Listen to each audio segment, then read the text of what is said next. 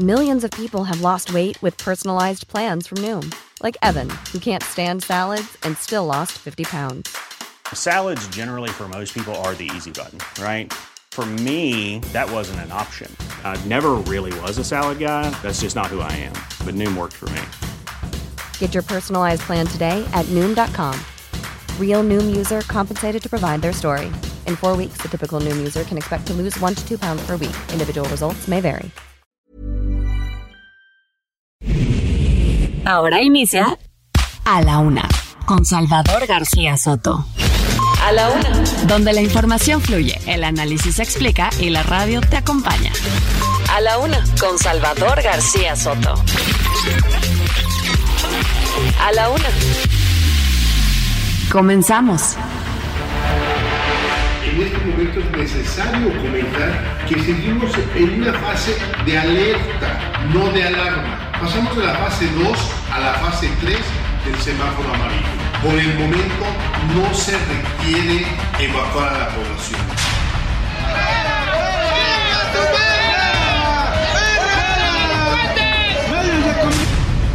Nos dan mucha confianza los gobernadores, las gobernadoras del país. En el caso de Veracruz tienen un extraordinario gobernador.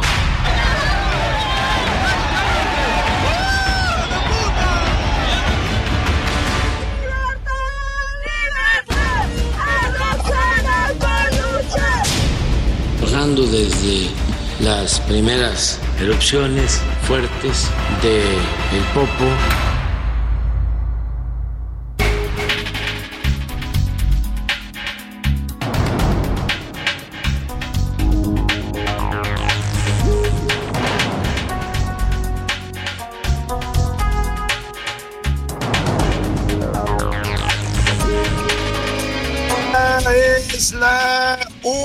tarde en punto en el centro de la República y los saludamos con mucho gusto. Estamos iniciando a esta hora del mediodía a la una este espacio informativo que hacemos para usted, como todos los días a esta hora del día. Aquí estamos listos y puntuales para entretenerle, para informarle y también para acompañarle en esta parte, justo en este momento de su día, en este lunes 22 de mayo. Estamos entrando ya a la última semana del mes de mayo, así de rápido se va pasando este año 2023. Estamos ya a punto de empezar, pues en una semana más, en ocho días estaremos empezando el mes de junio, con lo cual, pues iniciamos también el segundo semestre de este año. Pero bueno, vamos a tener en este lunes, iniciando semana también, mucha información importante para usted. Le voy a estar actualizando en las siguientes dos horas todo el panorama informativo, lo más importante, solo lo más importante de lo que haya sucedido en la ciudad en el país, en el mundo. Se lo estaré reportando aquí en A la Una. Yo soy Salvador García Soto y en nombre de todo este equipo de profesionales que me acompaña, me da gusto darle la más cordial bienvenida a esta emisión, por supuesto, y también a la semana. Ánimo, ánimo con la semana que empieza el lunes, que siempre es complicado de empezarla y pues agarrar el ritmo de nuevo después del fin de semana, pero pues estamos aquí para eso, para acompañarle en ese en esa necesidad de, volver a retomar el ritmo y vamos a estarle actualizando lo más importante del panorama informativo. Tenemos temas importantes para compartirle en este lunes en el arranque de semana, pero antes déjeme saludar con gusto a todas las estaciones que sintonizan el Heraldo Radio en la República Mexicana. Eh, por supuesto, desde nuestra frecuencia central aquí en el Valle de México, el Heraldo Radio 98.5 de FM.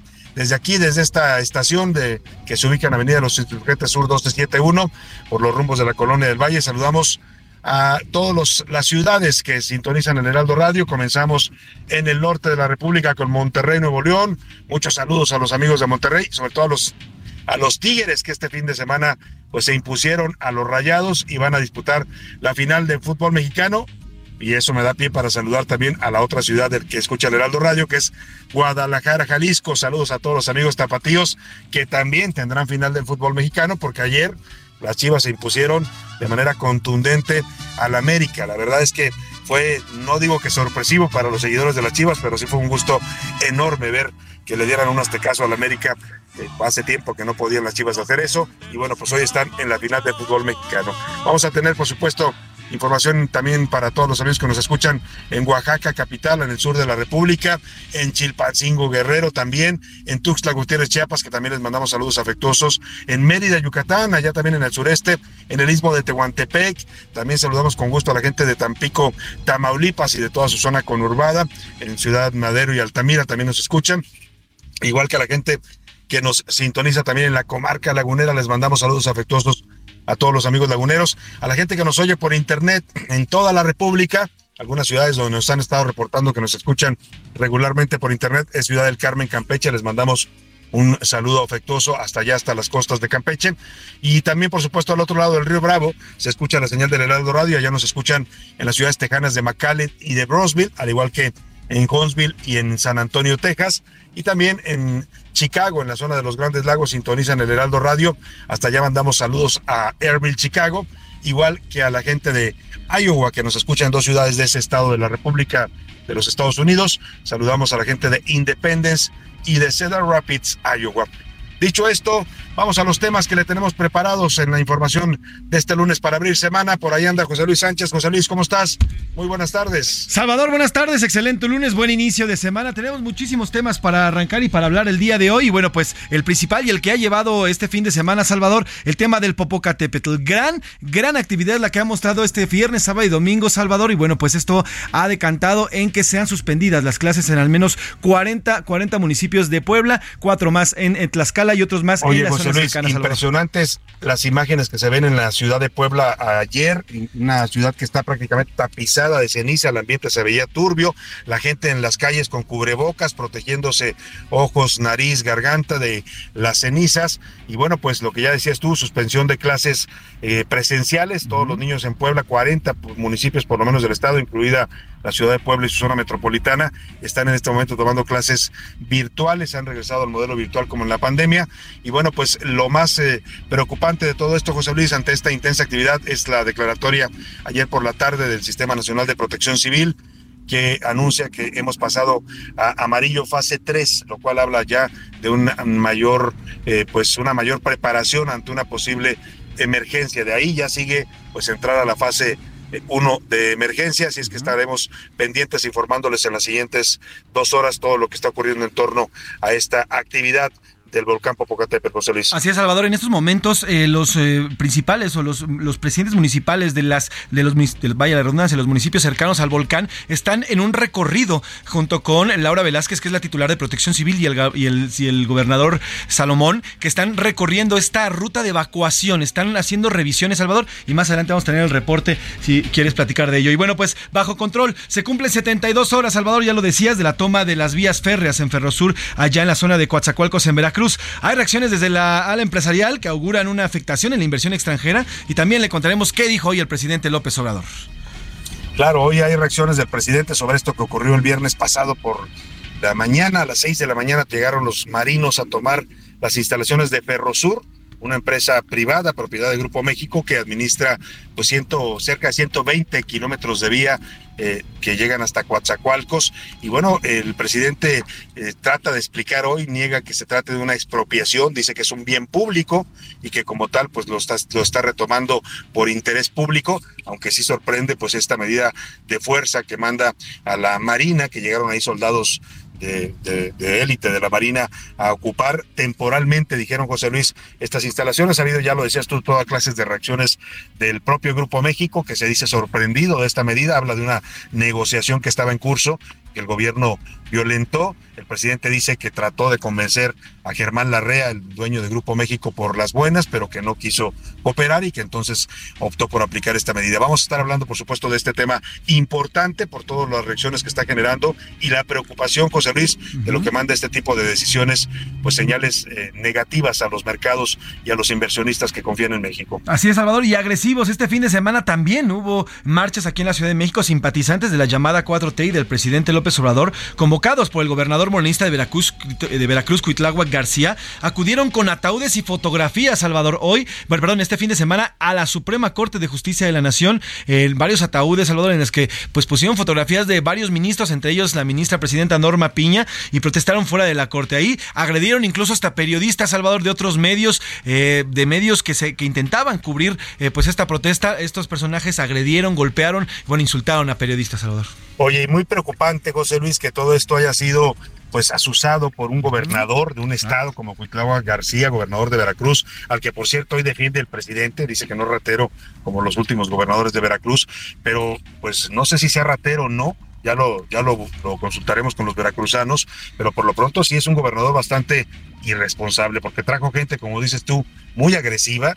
Estos mensajes de poner la foto de la ministra Norma Piña, sí. presidenta de la Corte, en un ataúd, y andarlo paseando el ataúd y con una cruz que decía descansa en paz Norma Piña, en un país donde hay tanta violencia hacia las mujeres, José Luis, es un acto de irresponsabilidad, es un acto grave, es un acto delicado que está siendo condenado. Bueno, ya provocó reacciones. Vamos a hablar también hoy de esta marcha que están convocando organizaciones de la sociedad uh -huh. civil, llamada a la Corte No se le toca. Es una reacción a esta marcha que tú estás comentando, a este plantón promovido por el gobierno de Huitláhuac, eh, García, gobernador de Veracruz, que yo me pregunto, ¿no tendrá suficientes problemas con la violencia que están viviendo los veracruzanos, ¿Sí? José Luis, con tanta eh, masacre que hay en Veracruz, con tantos problemas de seguridad, como para andar perdiendo el tiempo acá, eh, asusando a la gente contra la corte del señor Cuitlagua? Pero bueno, vamos a estar hablando del tema. Y bien lo dice Salvador, nada más como un botón de muestra, el 19 de mayo hubo una masacre allá en Papantla, justamente en Veracruz. Un comando armado se metió a un bar a asesinar a personas. Y todo esto mientras, bueno, pues estaban organizando, bien lo decías, el gobernador Cuitláhuac acá una marcha. Y en el PAN no es... Eh, eh, José Luis dice, uh -huh. presidente, que no es corrupto, pero la ineptitud la ineptitud con la que ha gobernado el Estado, pues también es una forma de corrupción, sin Así, duda alguna. Así es, Salvador. Y hablando de violencia, el pan nuestro de cada día. En Ensenada, Baja California, 10 corredores de racers son estos famosos eh, pequeños vehículos para 4x4 que se mueven dentro de lugares inhóspitos, de lugares rocosos. Bueno, pues fueron acribillados en Ensenada y en Baja California. Esto luego de una carrera. Eh, en las primeras investigaciones, Salvador, eh, indican que iban tras un líder de los Arellano Félix pues qué imágenes impresionantes. A mí me sorprendió mucho, José Luis, porque pues la gente que participa en ese tipo de eventos suele ser gente pues que, que gusta de este tipo de deportes extremos. Uh -huh. Son carros bastante caros los que corren estos famosos racers. Eh, no es gente, digamos, no cualquiera puede pagar un carro de esos o correrlo, eh, pero lo sorprendente es la forma tan artera en que llegan a asesinar a estas personas. Entiendo que un eh, jefe de plaza de esa zona del narcotráfico estaba participando en la carrera y que eso motiva la agresión. Así es, así es. Iban por eh, uno de los líderes del cártel de Arayano Félix, apodado El Trébol. Y bueno, pues entre esta refriega, el, el, señor identificado como Alonso Arámbula Piña, el Trébol de 35 años. Y en esta refriega, Salvador, bueno, pues murieron nueve personas más, además de este, de este líder, eh, de este líder criminal. Lo, y lo, lo, malo, pues, es que la gente inocente queda atrapada en este tipo de violencia, ¿no? Sí, sí, la sí, autoridad se justifica diciendo, es que iban sobre un jefe de plaza, pues sí. Y la gente que, gente digamos, civiles normales, gente que solamente fue a participar de un evento deportivo, un evento familiar, pues terminan muertos. O sea, esa es la gravedad de lo que está pasando en este país, José Luis. Y en los deportes, Salvador, híjole, esta sí me va a doler. Caldito de pollo. Tras retomar y eliminar al América en el Estadio Azteca, Chivas jugará la final de Liga número 22 ante los Tigres de Nuevo León, que buscan ya su octavo título. Además, el equipo mexicano de tiro con arco ganó la medalla de oro en la Copa Mundial de Shanghái al derrotar a Corea del Sur. Todo esto nos va a platicar Oscar Mota, querido Salvador.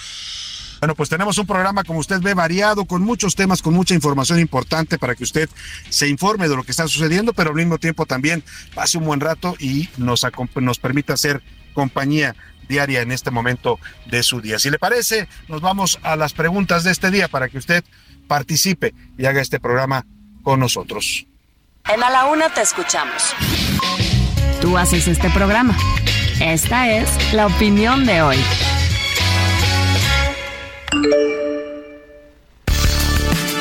Y tenemos preguntas interesantes el día de hoy para usted. Una tiene que ver, la primera de ellas, para que usted opine y comente sobre este asunto que está causando mucha polémica, está causando mucho pues reacciones de todo tipo entre eh, los empresarios del país, entre los inversionistas, entre los observadores de todo el tema de los mercados, las consultoras eh, internacionales, porque bueno, el viernes se toma una decisión que no habíamos visto en este eh, gobierno, no habíamos visto en este gobierno hasta el momento y pues preocupa porque el gobierno decide, decide tomar prácticamente por la fuerza, así por las pistolas literalmente de la Secretaría de Marina, eh, una instalación eh, privada, como es el caso de estos eh, trenes de Ferrosur, y lo hace a partir del argumento de que pues el plan de seguridad nacional y de interés pública, porque ahí se va a construir la obra del tren del, tren interoceánico, del corredor interoceánico, que es una de las obras militares del presidente López Obrador, ya le voy a dar toda la información completa, pero por lo pronto,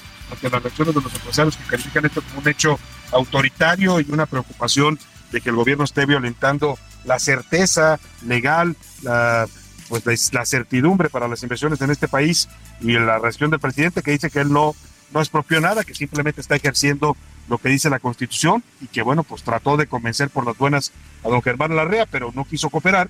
Yo le quiero preguntar a usted qué piensa de este tipo de acciones por parte de un gobierno, en este caso el gobierno de la República. Le doy tres opciones para que me conteste. La primera, están mal, son reacciones autoritarias que preocupan porque dan, afectan la certidumbre de los inversionistas, de los empresarios que generan empleo en este país, hay que decirlo. Y la segunda, están bien, son facultades del presidente, es un interés público y de seguridad nacional y está bien que se ejerza la ley.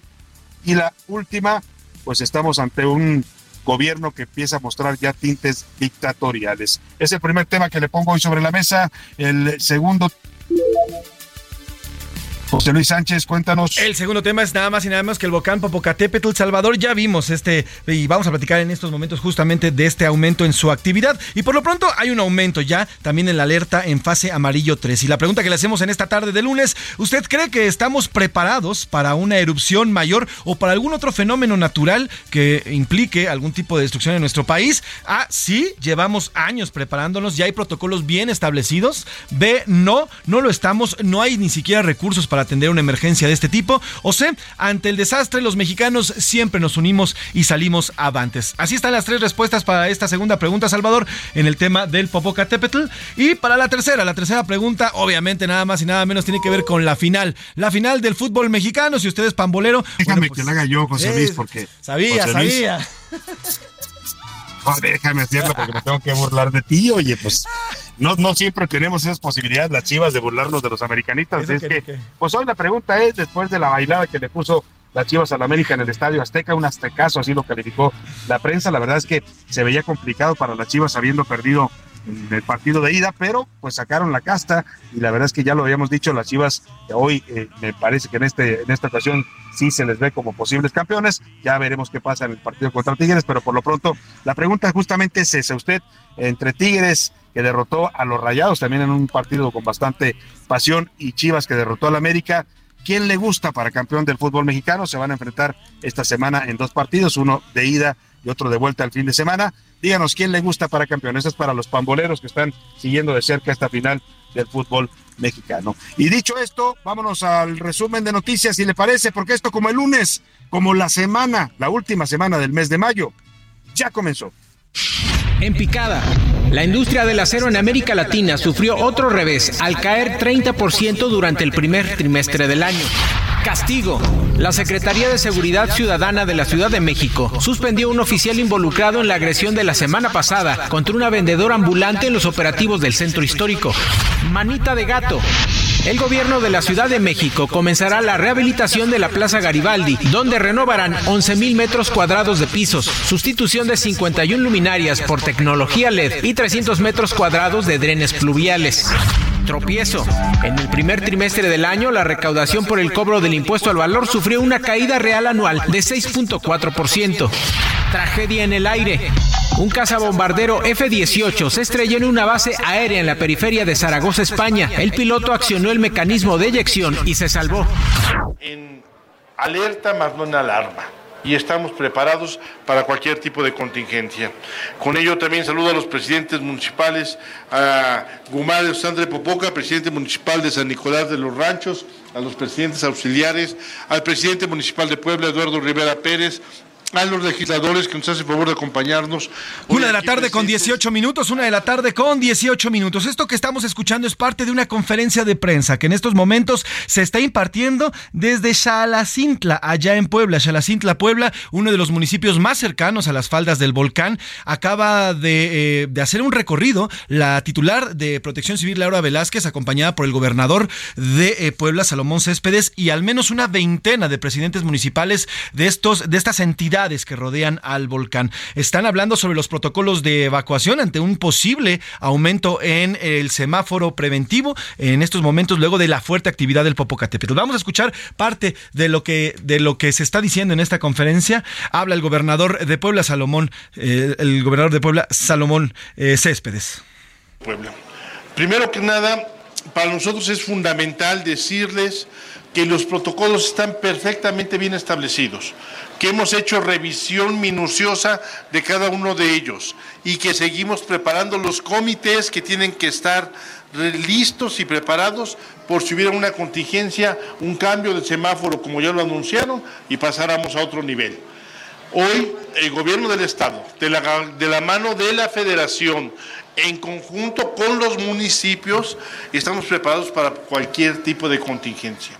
Sin embargo, Ahí está lo que dice el gobernador de Puebla, Salomón Céspedes. ¿Y en qué nos encontramos en este momento? Bueno, pues estamos en la fase amarillo, en, el amarillo fase 3, en este, eh, pues este semáforo que ha puesto el Senapred para identificar las fases de emergencia en el que estamos. Y bueno, pues este fin de semana aumentó ya fase 3. ¿Qué significa? Bueno, pues vamos a empezar a ver, o ya las vimos más bien, fumarolas, gases, caída de ceniza en las áreas cercanas y un poquito más allá, más lejanas, además de que los domos volcánicos crecen y se destruyen con fuertes explosiones explosiones, explosiones con intensidad mayor y que lanzan fragmentos incandescentes. La última de ellas ocurrió esta mañana, esta mañana de lunes, cuando eh, Don Goyo, el Popocatépetl, volvió a enviar algo de material incandescente. La ceniza continúa cayendo en eh, Puebla y en los municipios cercanos. El Senapred recomendó mantenerse alerta del semáforo de la alerta volcánica y exhortó a respetar eh, el radio de exclusión. En estos momentos nadie puede estar cerca del volcán a 12 kilómetros a la redonda. 12 kilómetros de circunferencia, nadie puede acercarse. También está hablando Laura Velázquez, titular de Protección Civil Federal. Escuchemos qué es lo que dice al respecto. Que es una prioridad para el gobierno federal el establecer y determinar acciones muy precisas para salvaguardar la vida de todos los poblanos y de aquellos estados que se ven también afectados por la caída de ceniza, que son particularmente los estados de Morelos, de Tlaxcala, Estado de México y eventualmente la Ciudad de México. Ustedes saben mejor que nadie que eh, no se puede definir con claridad cuáles son los municipios que se ven afectados por esta caída de ceniza, por estas exhalaciones del volcán, porque dependemos única y exclusivamente de la velocidad y de la dirección del viento en cada una de estas exhalaciones. Hasta el día de Bueno, pues ahí está como anunció José Luis, la directora nacional de Protección Civil, esta pues eh, incremento en la fase de emergencia en el protocolo de emergencia del volcán Popocatépetl, importante pues porque las autoridades tienen que estar informando. A partir de esto, pues se toman ya previsiones para el desalojo. Hay cerca de dos millones de personas, esta es la, la gravedad del asunto, cerca de dos millones de personas que habitan en varios municipios del estado de Puebla sobre todo, pero también del estado de México, de Morelos, que podrían verse afectados por una eh, pues erupción de mayores dimensiones. En caso de ser evacuadas, le decía, se está previendo del, del desalojo en principio de 127 mil personas en 42 rutas que están distribuidas en Puebla, Estado de México, Tlaxcala y Morelos. Por lo pronto, el gobierno de Puebla dio a conocer que en 40 municipios hoy no hubo clases presenciales, se fueron al modelo virtual. Y bueno, también hubo un simulacro ya en Santiago Sarixintla, Puebla, hoy a las 12 del día, un simulacro para pues un desalojo de emergencia, una evacuación de, emergencia en todas estas zonas. Vamos a escuchar cómo se realizó este simulacro de desalojo ahí en Salixintla, Puebla, que se ubica justo a las faldas del volcán Popocatépetl.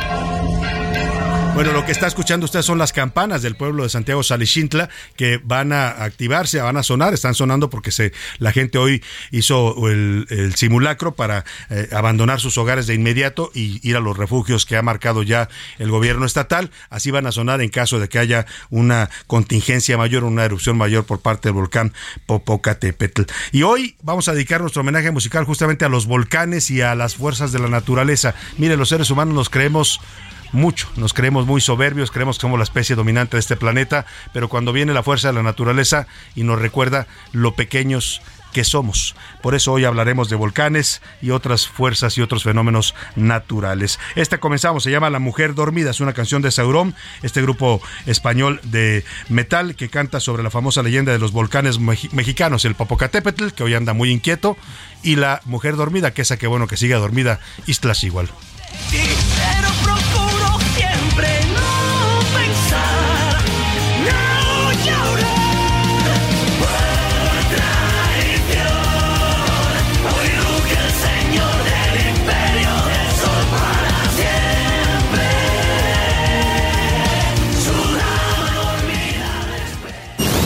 No le cambies. Estás en A la Una con Salvador García Soto. Información útil y análisis puntual. En un momento regresamos. Ya estamos de vuelta en A la Una con Salvador García Soto. Tu compañía diaria al mediodía. La rima de Valdés. ¿O de Valdés la rima? Está furioso Don Goyo, está afectando a la gente, material incandescente está echando por el hoyo, y es que no es poco el embrollo, la ceniza que llovizna es mucho más que una brisna, provoca muchos entuertos, también en los aeropuertos, ay Goyito, qué bien tiznas. Son más de ocho horas varados en el Ángeles, carajo. Tenía un viaje de trabajo y todo estaba cerrado. Estoy muy eh, encaminado a quedarme con mi daño. Eso sí, los lindos baños temáticos bien abiertos. Y es que uno dice, no es cierto, problemas de gran tamaño. Hasta la jefa no pudo con potosinos llegar se tuvo que conectar y dio un discurso picudo. Ni siquiera ella, un escudo, tiene contra la inclemencia, tuvo que tener paciencia del volcán y sus proezas. Contra la naturaleza, nadie puede, esto no es ciencia. En todo el mundo hay unos 1500 volcanes activos y la mayoría se encuentran en el fondo de los océanos. Italia es el país de Europa con más volcanes activos, tiene 14 en total. Besabas como nadie se lo imagina. Igual que una mar en calma, igual que un golpe de mar. Y siempre te quedabas a ver el alba y hacer tú mi medicina para olvidar. Ya sé que me avisabas hacía tiempo. Amor, ten mucho cuidado, amor que te dolerá. Debes quererme, yo soy pecado. Hay días en mi pasado que volverán. Yo que fui tormenta, yo que fui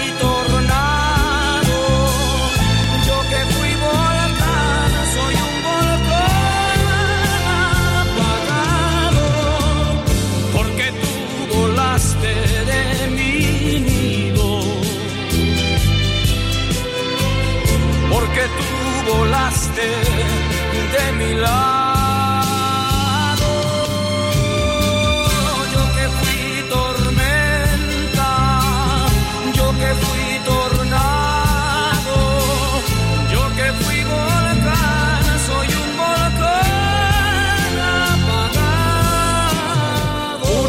Tarde con 33 minutos. Esta canción que interpreta también José José de 1978 era la canción favorita del Popocatépetl. La cantaba hasta hace unas semanas hasta que decidió ya no ser más un volcán apagado y se puso en constante actividad. Es este gran éxito de José José, composición de Rafael Pérez Botija, que habla pues de esta comparación entre un volcán y un ser humano. Los seres humanos también respondemos a veces a las pasiones, a los impulsos y a veces igual estallamos, ¿no? Así por eso esta metáfora que utiliza Pérez Botija y que canta también José José, el volcán apagado. Y hoy Don Popo dice, no soy más volcán apagado. Vamos a ver cómo se ponen las cosas. Escuchemos un poco más de José José en este homenaje a las fuerzas de la naturaleza aquí en la Una y seguimos con más para usted.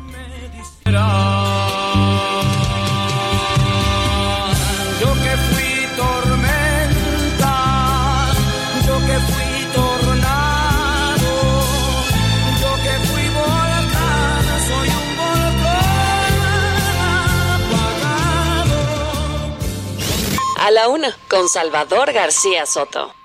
Y vamos a seguir hablando de Don Goyo, que por cierto en un momentito más le voy a comentar y José Luis Sánchez nos va a decir por qué le dicen Don Goyo, de dónde viene este apodo hacia el volcán Popocatépetl, por qué se le puso, pues como le llaman muchos de los pobladores que viven en comunidades cercanas, así se refieren a él como Don Goyo. En un momento más le explicaré. Por lo pronto, el general secretario de la Defensa, Luis Crescencio Sandoval, anunció hoy que hará un recorrido, él personalmente con encabezando eh, un contingente de siete mil soldados en la zona de Puebla para pues eh, vigilar eh, los operativos y los protocolos que se están preparando ante una eventualidad eh, mayor. Esto lo anunció hoy el secretario de la Defensa. Y vamos hasta Puebla, porque precisamente nuestra corresponsal allá en Puebla, Claudia Espinosa, nos cuenta cómo está en estos momentos el ambiente en toda esta zona aledaña al volcán Popocatépetl. Claudia, te saludo, muy buenas tardes. Hola, ¿qué tal, Salvador? Te saludo con gusto para darte a conocer que, bueno, en estos momentos, durante toda esta mañana, el volcán Popocatépetl ha emitido alrededor de cinco exhalaciones. La más importante, alrededor de la las ocho y media, nueve de la mañana, cuya dirección del viento de nueva cuenta trajo la ceniza para la capital y la zona conurbada, aunque esta es menos perceptible que lo que vimos eh, ayer, donde prácticamente sí se veía esta lluvia de ceniza, aún así sigue cayendo. Y bueno, ahorita lo que se están haciendo en muchos de los lugares es realizar labores de limpieza porque durante el transcurso de la noche y madrugada de ayer domingo, pues cayó esta eh, lluvia, cayó esta eh, tormenta eléctrica y y esto hizo que parte de la ceniza acumulada pues se solidificara y en algunas zonas se hiciera esta especie de lodo. Hay que mencionar que a partir de este momento ya se ha cumplido la instrucción gubernamental y pues los estudiantes desde nivel básico hasta las universidades de más de 40 municipios han entrado de nueva cuenta al proceso de clases a distancia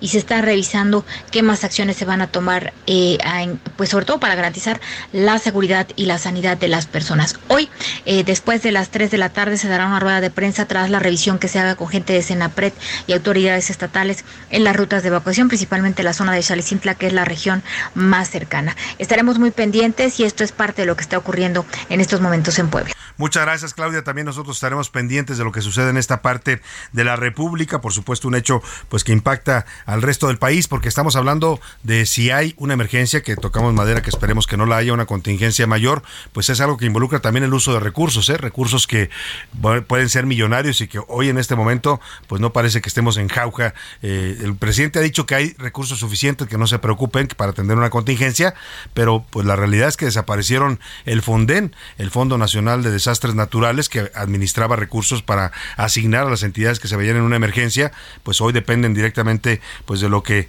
lo que sea la voluntad del presidente de los estados cuando hay este tipo de emergencias. Y precisamente el presidente López Obrador habló hoy de lo que está pasando en el volcán Popocatépetl. Dijo que hay labores preventivas en los estados de Puebla, Morelos, el Estado de México y también aquí en la Ciudad de México. Semáforo amarillo, fase 3, todavía semáforo amarillo. Y en las labores preventivas, pues ha estado en comunicación la directora de Protección Civil con los gobernadores de Puebla, con los gobernadores de Morelos, con los gobernadores del Estado de México. Y hoy va a hacer un recorrido por la zona, va a estar por Puebla el general Sandoval, secretario de la Defensa. Bueno, el presidente eh, dice, estamos en semáforo amarillo. Sí, sí, estamos en semáforo amarillo, pero pasamos ya a la parte más roja del semáforo amarillo. Estamos en el límite, pues. Lo que sigue después de esto, vamos ya hacia, hacia la alerta de, de fase 1.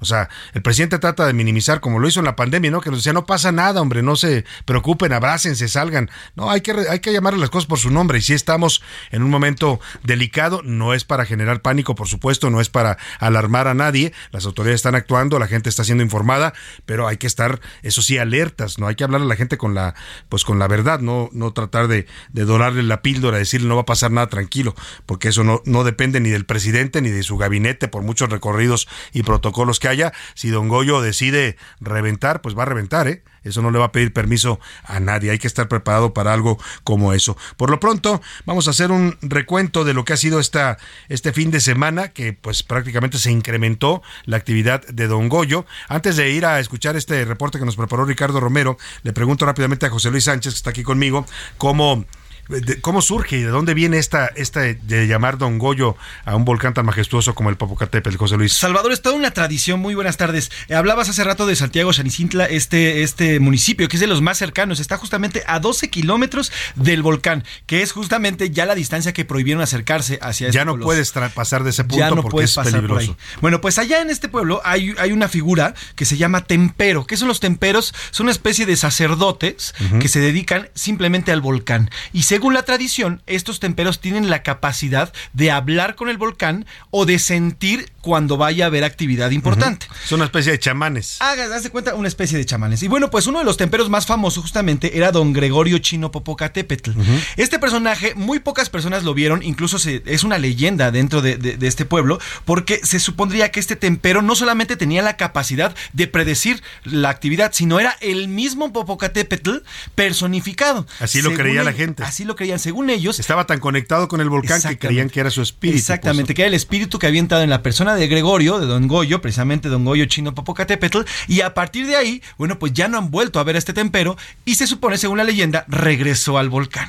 Y ahí está este tempero. Bueno, pues ahí está el origen de este apodo de Don Goyo. Y mire, a esto habla que esto que nos comenta José Luis, esta figura de los temperos, habla de los vínculos tan eh, milenarios que tenemos los mexicanos con los volcanes. ¿eh? Nosotros, de nuestra raíz prehispánica, digamos, en los pueblos eh, originarios de, de Mesoamérica, pues ellos adoraban a los volcanes. Ellos los veían como una fuente de vida, no les tenían miedo, los veían como una fuente de vida, tanto así que los imitaban. Las pirámides que construían las distintas civili- civilizaciones mesoamericanas, desde los teotihuacanos, los eh, eh, mexicas, los mayas, los toltecas, los, eh, los de acá del Golfo también, los olmecas, tenían que ver con eso. Trataban de imitar la figura de un volcán y era una forma de aspirar a, a adorar a estos dioses como ellos percibían a los volcanes. Así es que, pues de ahí viene todo este origen de la fascinación que tenemos por los volcanes. Somos un país volcánico en esencia, por eso también pues tenemos todas estas tradiciones. Y justamente le decía, el Popocatépetl se puso intenso. Don Goyo tuvo actividad que se incrementó este fin de semana, por eso las autoridades decidieron elevar en un punto el nivel de alerta amarillo fase 3.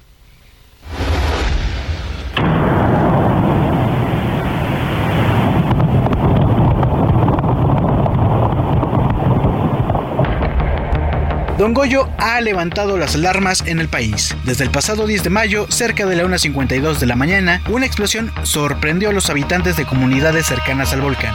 El estruendo retumbó en las ventanas de varias viviendas. A pesar del intenso estallido, los habitantes no resultaron afectados. Desde ese día, el Popo ha presentado un incremento significativo en su actividad. En Puebla, al menos 40 municipios registraron una intensa caída de ceniza este fin de semana, por lo que autoridades educativas implementaron clases a distancia en las zonas afectadas. Además, el semáforo de actividad volcánica del Popocatépetl cambió de amarillo fase 2 a amarillo fase 3. Así lo dijo Salomón Céspedes, gobernador del estado. En este momento es necesario comentar que seguimos en una fase de alerta, no de alarma. Repito, de alerta, no de alarma. Pasamos de la fase 2 a la fase 3 del semáforo amarillo. Por el momento no se requiere evacuar a la población, pero significa que debemos incrementar y reforzar las medidas preventivas. En Ciudad de México, la ceniza de Don Goyo alcanzó las alcaldías Venustiano Carranza, Iztacalco, Tlalpan, Iztapalapa y Gustavo Amadero, lo que provocó un paro en las operaciones del Aeropuerto Internacional de la Ciudad de México por al menos cinco horas. Lo mismo ocurrió en el Felipe Ángeles. De acuerdo con información del Senapred, en las últimas 24 horas se han reportado cinco exhalaciones, 1.389 minutos de tremor y dos explosiones moderadas. Así, unidades municipales de protección civil realizan recorridos de inspección las rutas de evacuación susceptibles de ser utilizadas por el incremento de la actividad volcánica. Para la una con Salvador García Soto, Ricardo Romero. Pues así la actividad y mire, esto ha empezado a tener ya afectaciones. Estamos viendo imágenes de cómo se ve en estos momentos el, el pueblo de Santiago Salicintla y haga de cuenta que nevó. Así de ese tamaño se ven las calles. Claro, no es blanca como la nieve, pero es gris y está tapizando prácticamente todas las calles de este poblado, que es el más cercano, el más cercano a la zona de eh, volcán. Eh, es donde están preparando ya una evacuación en caso de que sea necesario. Pero ha habido otras afectaciones. El Aeropuerto Internacional de la Ciudad de México tuvo que cancelar varios vuelos durante el fin de semana. Al menos 70 vuelos fueron cancelados por la eh, decisión del gobierno de cerrar las operaciones aéreas ante la presencia de ceniza en el ambiente. Hoy mismo, este lunes, se han cancelado ya 38 vuelos. Gerardo Galicia nos cuenta cómo está la situación en este momento en el aeropuerto. Tómelo en cuenta, si usted va a volar de la Ciudad de México, pues es probable que sus vuelos tengan que ser cancelados. Comuníquese con su aerolínea. Salvador. Excelente tarde. Cientos de usuarios en el Aeropuerto Internacional de la Ciudad de México resultaron afectados luego de la suspensión de operaciones ocurridas el pasado sábado desde la madrugada y hasta cerca de las 10, 11 de la mañana por la caída de ceniza del volcán Popocatépetl. Debido a la actividad volcánica, al menos 70 vuelos fueron cancelados y 44 más resultaron demorados, afectando el itinerario de cientos de usuarios. Al respecto, platicamos con Fernando Contreras y esto es lo que nos ha comentado. Pues eh, principalmente fue el, veníamos con niños, entonces fue un problema porque no sabíamos cómo reaccionar ante lo de la ceniza. Nos despertamos y vimos todo y fue como de ok. Eh, nuestro vuelo salía el domingo a Monterrey y lo movieron hasta el miércoles. Entonces el problema pues entre hospedaje siempre que viene bien justo y buscamos con quién apoyarnos para venir acá Ciudad de México a buscar otro vuelo. Así como Fernando, aún son muchas las personas que no han podido llegar a su destino. Las mayores afectaciones se registran en la terminal número 2 del aeropuerto, donde cientos de viajantes continúan esperando en mostradores de las diversas aerolíneas a la espera de la reprogramación de sus vuelos o bien alguna otra opción o arreglo que puedan lograr por parte de las aerolíneas. Por lo pronto, es el reporte, seguimos por supuesto muy pendientes. Muchas gracias Gerardo Galicia, ahí en la zona del aeropuerto y vamos a conversar esta tarde y agradezco mucho que nos tome la llamada precisamente con el director del Aeropuerto Internacional de la Ciudad de México, el vicealmirante Carlos Ignacio Velázquez Tiscareño, que está en la línea telefónica. ¿Cómo está, vicealmirante? Qué gusto saludarlo. Buenas tardes. También el gusto es mío, don Salvador, me tiene a sus órdenes. Pues platícanos cuál es la situación. Estamos viendo afectaciones por esta contingencia del volcán Popocatépetl. ¿Esto va a continuar, eh, vicealmirante? ¿Qué puede esperar la gente que esté, tenga programados vuelos para estos días? Eh, la situación está desenvolviéndose muy favorablemente. Empezamos el, el sábado a las 4.25 de la mañana en la que tuvimos que suspender operaciones por, por la contingencia y tuvimos seis horas, seis horas sin operaciones y eso significa mucha afectación a los usuarios. El primer día, el, el, sábado, cancelamos un total de 363 operaciones, y pero ayer esa cantidad se redujo a 40. Estamos hablando que ahorita yo no tengo ya un reporte de, de una problemática de cancelaciones o demoras eh, así ya in, importantes, Ajá. aunque todavía venimos arrastrándolo de hace dos días y todavía, así como lo, lo dijo muy bien, le venía yo escuchando, la problemática persiste en la, en la Terminal 2 uh -huh. porque ahí está Aeroméxico. Aeroméxico pues es la compañía más grande y tiene claro. la mayor cantidad de vuelos proporcionalmente a la afectación para los usuarios mayor, pero tanto Aeroméxico como las demás aerolíneas están al límite de sus capacidades cooperando, atendiendo al usuario y las autoridades estamos dándoles todo el apoyo a las aerolíneas, uh -huh. coordinando todos nuestros esfuerzos y principalmente apoyando al usuario en esta situación tan inusual que además nos permite ponernos a prueba en medir y evaluar nuestra capacidad de respuesta a este tipo de contingencias que hasta el momento va evolucionando bien, con, las, con las molestias y desesperación natural de la gente, por, habrá quien tenga aquí dos días, pero hoy está fluyendo todo de manera más satisfactoria y estamos seguros que mañana regresamos a la normalidad. Claro, eh, ¿qué pasa en esos casos, vicealmirante? Nos habla usted que están dando apoyo a los pasajeros que se han quedado, algunos de ellos varados, ya llevan desde el fin de semana intentando salir de la ciudad. Y, cuando son gente que no, no radica aquí, ¿qué opciones tienen? ¿Están quedándose ahí en la terminal o qué apoyo se les da?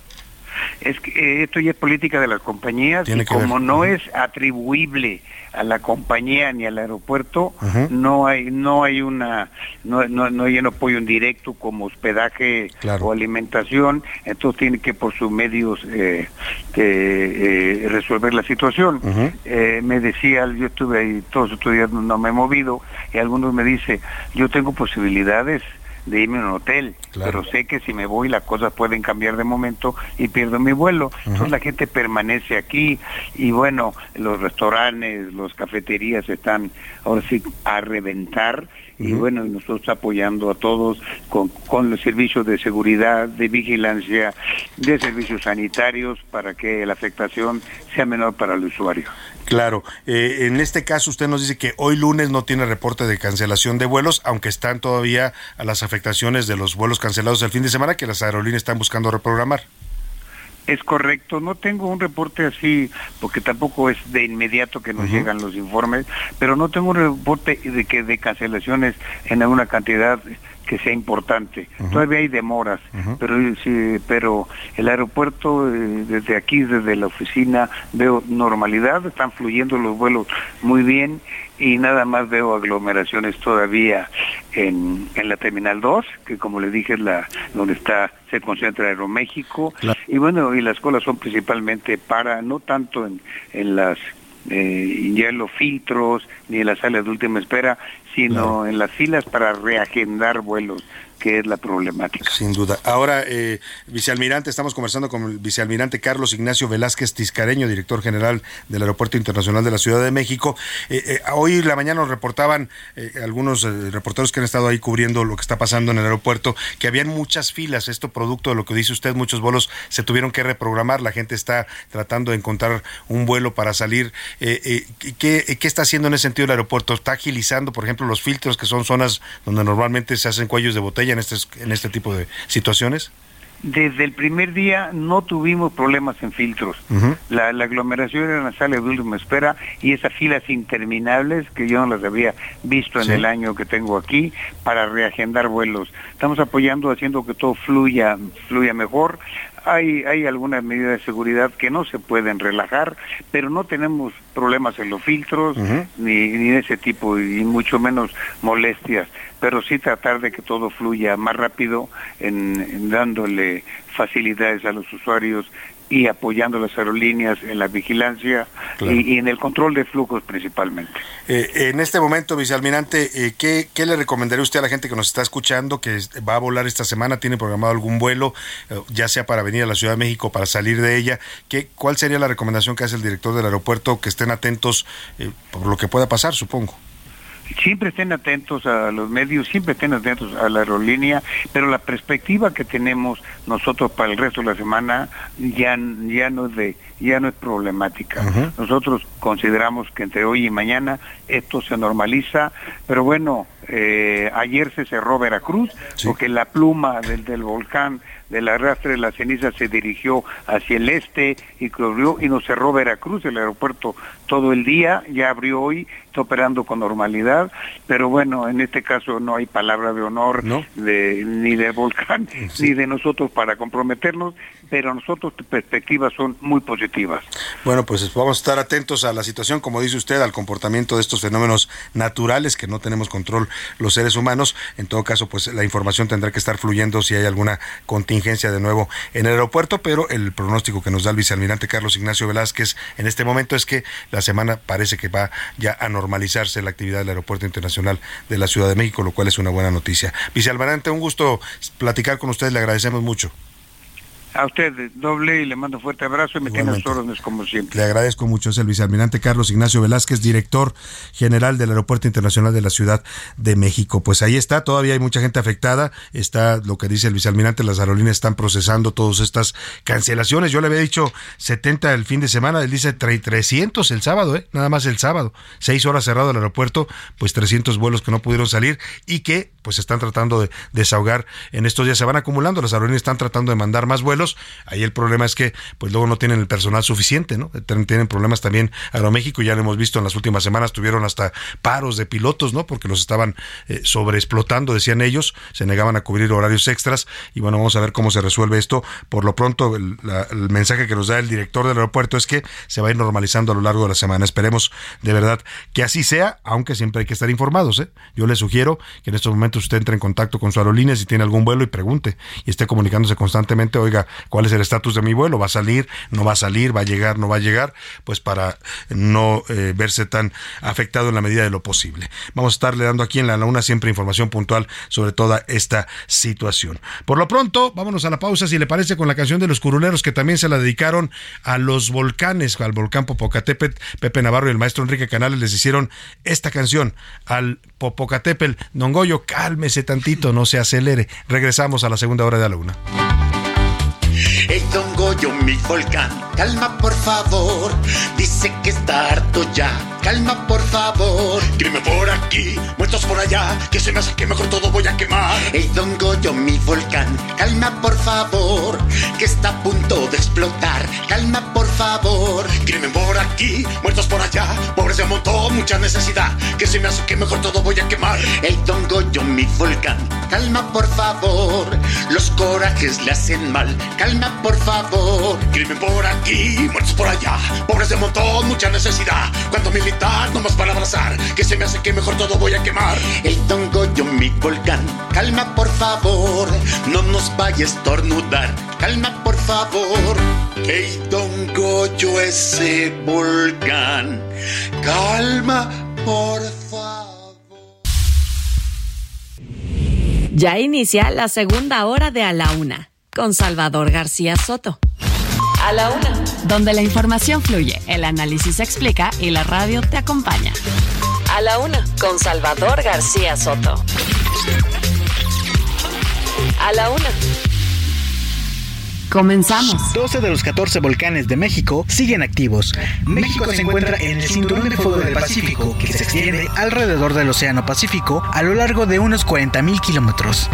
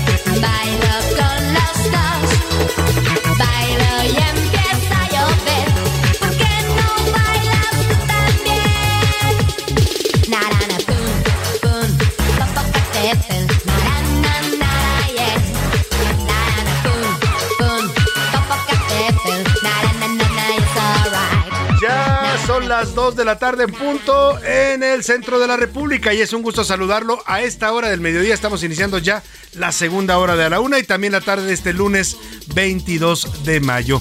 Vamos a tener mucha información todavía para usted en esta segunda hora. Le voy a estar actualizando, por supuesto, todo lo que sucede en torno a la actividad del volcán Popocatépetl, pero también le voy a estar informando de muchos otros temas, historias, noticias, entrevistas. Vamos a platicar con los protagonistas de la noticia. Es que quédese aquí en a la una, no va a encontrar mejor opción para informarse en la radio. Oiga, y estamos regresando justo con esta canción que le hizo Faye en 1997 al volcán Popocatépetl.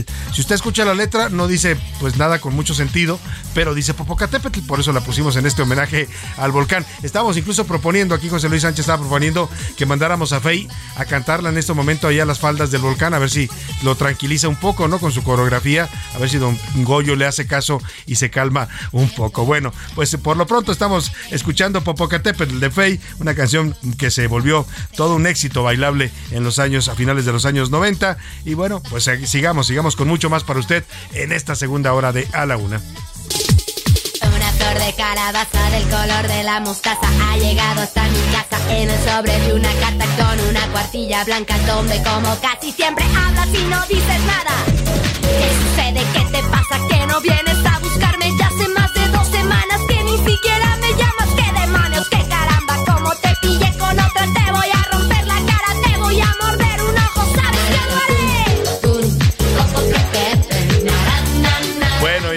De Popocatépetl, vámonos a la información que le tengo preparada para esta segunda hora. Oiga, en la Suprema Corte de Justicia de la Nación se está discutiendo en estos momentos los alcances de la decisión que tomaron la semana pasada con respecto al decretazo que nombraba a las obras insignia del presidente López Obrador como de seguridad nacional. Ojo, el presidente ya le dio la vuelta a los ministros porque ese mismo día que ellos anulaban por inconstitucional este decreto, él sacó uno nuevo, protegiendo las mismas obras. Exactamente lo mismo que la Corte ya declaró inconstitucional, lo volvió a sacar el presidente. Vamos a ver si no termina también este siendo anulado por la Corte en este duelo de fuerzas y de poder que hay en estos momentos entre el Ejecutivo y el, eh, la, la Suprema Corte de Justicia de la Nación. Y hablando de la Corte, le voy a contar de la protesta pues bastante cuestionable que ocurrió el pasado sábado. Hubo muchas reacciones en redes sociales, la gente se molestó por estas expresiones de odio que se lanzaron en contra de la ministra Norma Piña y de varios ministros.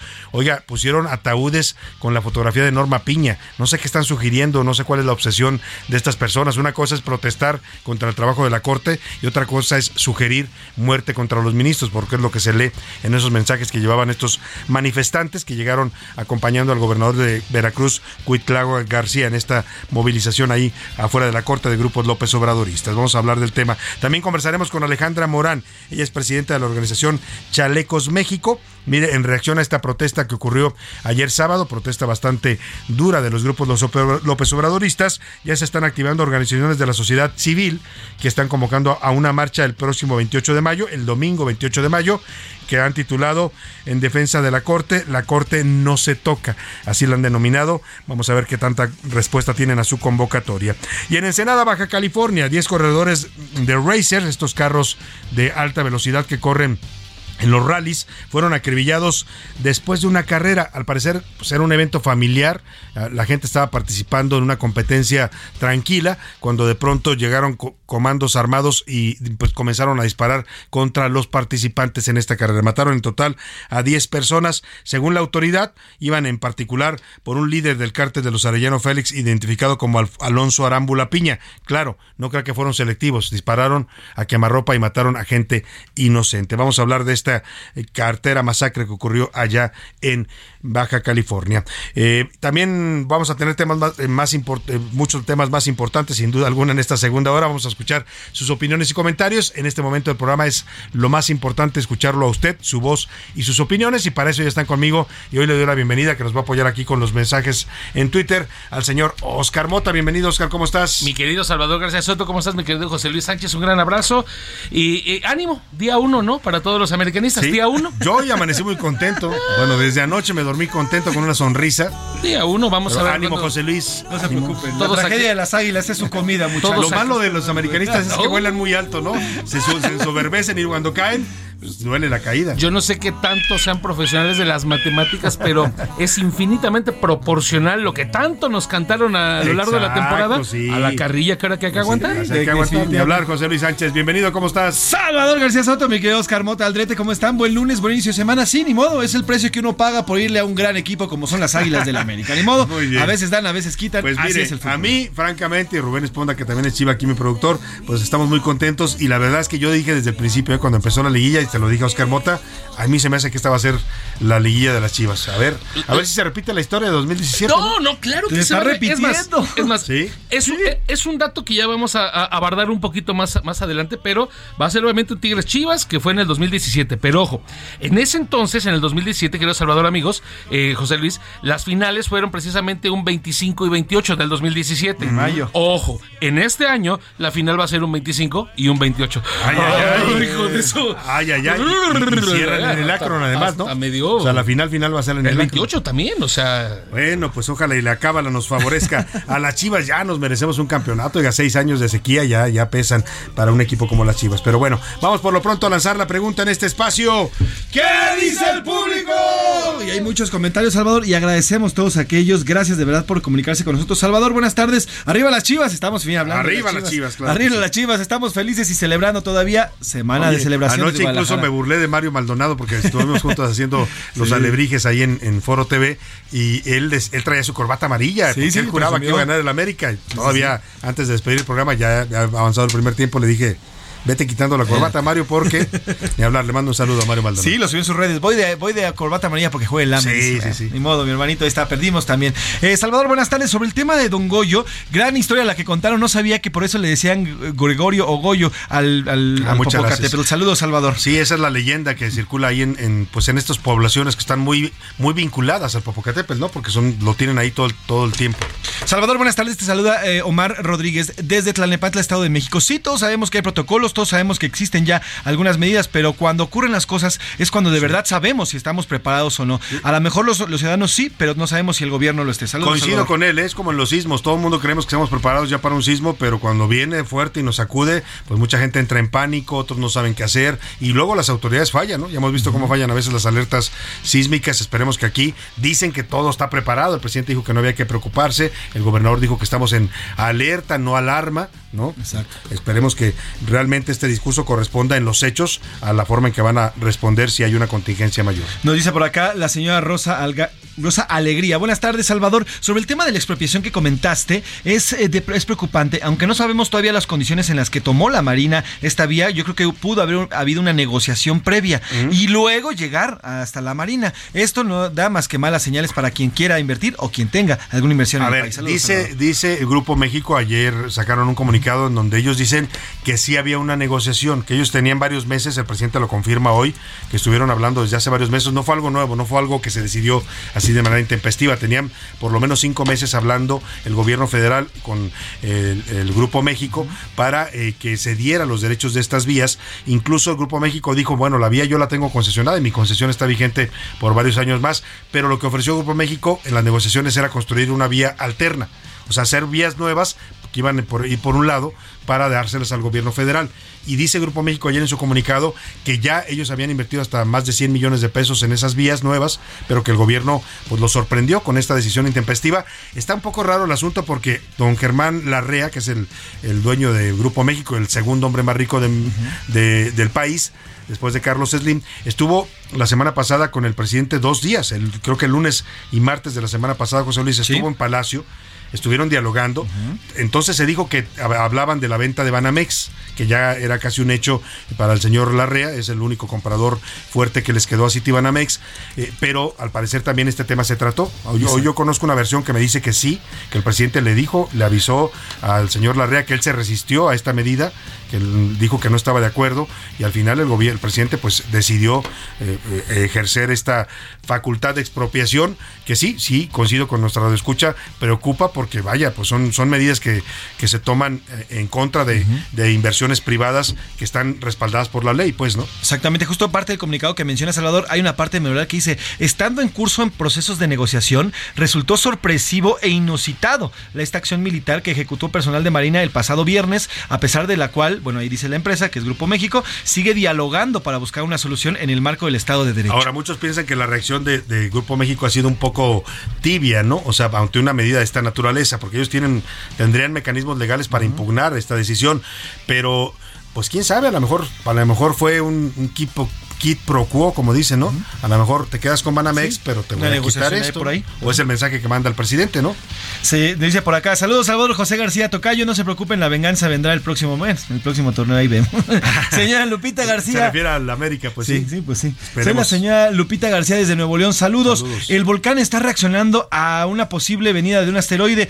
Bueno, es también es, es esto que se manejaba en, en redes sociales. ¿Se está hablando de un Sí, asteroide? Hay una, hay una serie de, de teorías de conspiración por el tema del volcán. Lo cierto es que ninguno tiene relación con otro, ni los microsismos que hubo hace un par de semanas en la Ciudad de México, ni los sismos que ha habido en Oaxaca, no, ninguna tiene conexión con la otra. Pero ella dice que es producto, o sea, Es ella el cree en producto, esta teoría. Sí, es el producto, Lupita, es un asteroide. saludo. Saludos, Lupita, hasta Nuevo León. Hay un asteroide que detectó la NASA la semana pasada, en, en miércoles, que bueno, como todos estos asteroides que supuestamente están en la trayectoria de la Tierra, pero al final vamos a ver que está muy lejos y no va a pasar nada. Pero bueno, también existía esta teoría que podría ser el campo Producto magnético. de, de- de la actividad del, del volcán también es. La derrota del América tampoco está ligada. Ah, a lo mejor van a decir los americanistas eso, que por el asteroide. Podría ser, ¿no? Ayer en el Azteca, ¿no? Hay que buscar ahí todo ser. tipo de Buen cosas. punto, La- Oscar, buen la de punto. Blanca. Gracias, Oscar. ¿Qué otro día te invitamos, Ya eh? que habló Oscar Mota, que habló sabiamente, vamos a escuchar eh, lo que dice la comunidad tuitera en arroba ese García Soto, Oscar. Querido Salvador José Luis, amigos, el volcán Popocatépetl suma 10 días de actividad constante, fue la pregunta.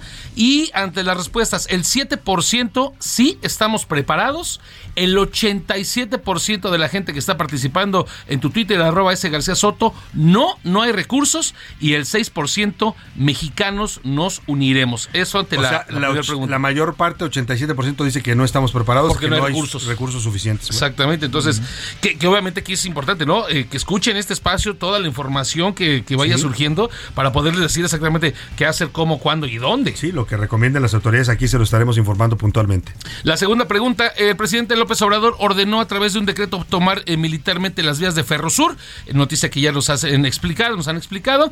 36% dice mal, hay incertidumbre. El 9% solamente es bien, es por bien público y la mayoría de la gente que nos está escuchando y siguiendo y contestando esta encuesta, el 55% son actos dictatoriales. O sea, ya están viendo amenaza de dictadura. Así lo interpretaron también muchos, ¿eh? porque es una medida que han aplicado varios dictadores de América Latina. A ver, el chavismo empezó así, expropiando concesiones privadas, expropiando empresas privadas, hasta les tocó a las mexicanas, ¿no? A Grupo Gamesa les, a- les, les Cemex quitó, también. a Cemex les quitó empresas que tenían ellos inversiones legítimas en Venezuela. Esperemos que no sea el caso. El presidente dice que eh, es una medida legal y que no, no es una expropiación, según lo que él explica. Legal por mis pistolas, ¿no? Pues O sí, sea, es de- de- de- sí. literalmente, Oscar Legal Mota. por mis pistolas. Y por último, esta me encanta. A ver. La pregunta, por supuesto, Tigres y Chivas jugarán la final del fútbol mexicano esta semana. ¿Quién será el campeón? A ver, 21% dicen, "Ah, me da igual. Inclusive, aquí yo creo que estuvo contestando también el señor Rubén Cruz, que le va a la América, pero... ¿Cuánto por ciento le da igual? 21%. Entonces me parece No que... les gusta el tema del fútbol. Iván Márquez también me parece que contestó Los aquí. el cruzazuleños, 21%. ¿no? El, el 25% dice que Tigres, y no se me emocionen, pero el 54% dice que las Chivas van a ser campeones. Venga, sí sabe nuestra comunidad tuitera. Yo voy con ellos. Rápidamente y brevemente. No, más- sí, sí, sí. que Más son. mensajes, José Luis. Tenemos más mensajes. Saludos, saludos de Guadalajara. Bueno, ahora sí se dejaron caer todos. Ya está. Saludos, no hay rival pequeño, nos dice por acá. Arriba las chivas. Arriba. Lo estás mencionando también. Elena Cepeda, saludos. Salvador, también por acá nos dicen, Salvador, me parece bien que expropien este ferrocarril. Al final es Ajá. nuestro, es de nuestro país. Y si el país lo necesita, bueno, pues está bien que lo expropien. Ahí está Nos dicen también su su comentario el de señor. Carlos García. Saludos, Saludos, Carlos. señor Carlos. También dice por acá, buenas tardes, Salvador. Sobre el tema del tren, es AMLO debería intervenir el tren suburbano y expropiarlo, pues sería en beneficio de la población. Su tarifa es un verdadero robo, 23 pesos a Cautitlán Sí, caro. Buenavista. Sí es bastante caro, nos dice Tonatzin García de Cautitlán. Bueno, pues son concesiones privadas. Eh, Saludos a todos los que nos están escribiendo. Gracias de verdad por comunicarse con nosotros. Síganlo haciendo al 55 18 41 51 99. Gracias, Oscar. Mucho cuidado a todos los amigos con el tema de las lluvias, ¿no? Sobre todo principalmente de las lágrimas de los americanistas. Entonces, sí, mucho cuidado. Mucha agua va a haber Y con por las ahí. cenizas también. José Luis Sánchez, gracias. Gracias, Salvador. Vamos rápidamente a otros temas importantes. A la una, con Salvador García Soto. Y oiga, vamos hasta la Suprema Corte de Justicia de la Nación. Ahí se encuentra nuestra reportera Verónica Macías porque pues la, los ministros están discutiendo cómo se va a aplicar esta decisión que tomaron el pasado eh, jueves fue la decisión en que declaran inconstitucional el decreto que consideraba de, de seguridad nacional varias obras eh, prioritarias del gobierno de López Obrador. Verónica, te saludo ahí en la Corte. Muy buenas tardes. Hola Salvador, muy buena tarde, te saludo con mucho gusto, pues comentarte que el Pleno de la Suprema Corte de Justicia de la Nación declaró la invalidez en su totalidad de este acuerdo del presidente Andrés Manuel López Obrador para declarar sus obras prioritarias como de seguridad nacional e interés público. Decirte que con seis votos a favor y cinco en contra, los ministros explicaron que los efectos de esta invalidez son generales, es decir, serán aplicados para todas las dependencias federales. ¿Qué te parece si escuchamos la votación? Gutiérrez Ortiz Mena. La postura del ministro Pardo. He visto González Alcántara. Con el proyecto. Visto Esquiva Hermosa. Los mismos términos que el ministro Alfredo Gutiérrez. Visto Ortiz Alfa. Con la postura del ministro Pardo. Se ha visto Aguilar Morales. Yo estoy con el proyecto y precisamente porque ya ninguna parte de la administración puede invocar este acuerdo. Se ha visto Pardo Rebolledo. Con lo que se ha denominado mi postura. Se ha visto Saldívar Leo de la Red. En el no mismo propuesta. No propuesta, postura. Se ha visto Ríos Farjat. Con el proyecto, con un voto aclaratorio. Visto Anis Potisek. Con el proyecto. Visto Pérez Con el proyecto. Visto Presidenta Piña Hernández. Con el proyecto. Visto Presidenta, me permito informar que existe mayoría de seis votos a favor de la propuesta del proyecto. Y es que los ministros discutieron en el Pleno si esta invalidación solo se aplicaba a las partes involucradas, es decir, si tenía efectos entre las dependencias involucradas con las obras emblemáticas como turismo, energía, hacienda, defensa, defensa nacional, infraestructura, comunicaciones y transporte, por mencionar algunas. Sin embargo, tras esta intensa discusión, acordaron que el efecto es general y para todas las dependencias, por lo que ningún ente de la Administración Pública Federal puede negar información relacionada a estas obras bajo el argumento de tratarse de obras de interés público y seguridad nacional. Otro de los efectos es que la invalidación del decreto no es retroactiva. Por ejemplo, los contratos que se entregaron o los permisos hace 12 meses sí serán válidos. La semana pasada, los ministros declararon inconstitucional este acuerdo expedido por el presidente López Obrador, pues que declaraba estas obras y proyectos prioritarios como de interés público y seguridad nacional, por lo que transgredía el derecho de acceso a la información pública, Salvador. Bueno, pues ahí está el criterio de la Corte bastante contundente, la votación primera del jueves y la votación de hoy todavía más contundente en el sentido de que el decreto aplica para todas las instancias de la Administración Pública Federal. Ninguna puede alegar que hay motivos de seguridad nacional para negarle información a los ciudadanos mexicanos. Estaremos atentos, Verónica Macías, a este tema. Te agradezco mucho por lo pronto tu reporte. Claro que sí, Salvador. Muy buena tarde y estamos muy buena tarde. Habrá que ver ahora qué pasa. Este decreto ya murió, ¿no? Está más que, más que muerto. Todavía el viernes le decía que la ministra Yasmín Esquivel insistía en que seguía vivo para algunas dependencias, ¿no? Hasta que los ministros le dijeron no, y por eso se hizo esta, esta sesión de hoy para dejar claro que el decreto ya, ya no aplica para nadie, nadie lo puede invocar, está declarado inconstitucional. El problema es que esa misma tarde del jueves, mientras los ministros estaban eh, invalidando o anulando este decreto, el presidente mandó otro que se publicó ese jueves en la tarde en el Diario Oficial de la Federación, que básicamente dice lo mismo que este que ya le anularon, que sus obras del tren Maya, del corredor interoceánico, de, de los aeropuertos de Tulum y de Chetumal, son de seguridad nacional y de Palenque son de seguridad nacional y nadie puede saber cuánto cuestan ni cómo se gasta el dinero. Vamos a ver qué pasa con este segundo decreto, si se lo validan o pues eh, yo entiendo que ya hay un criterio de la Corte y si alguien lo impugna, volverán otra vez a declararlo inconstitucional. Pues el presidente es necio, ¿qué quiere? El mismo así se ha definido.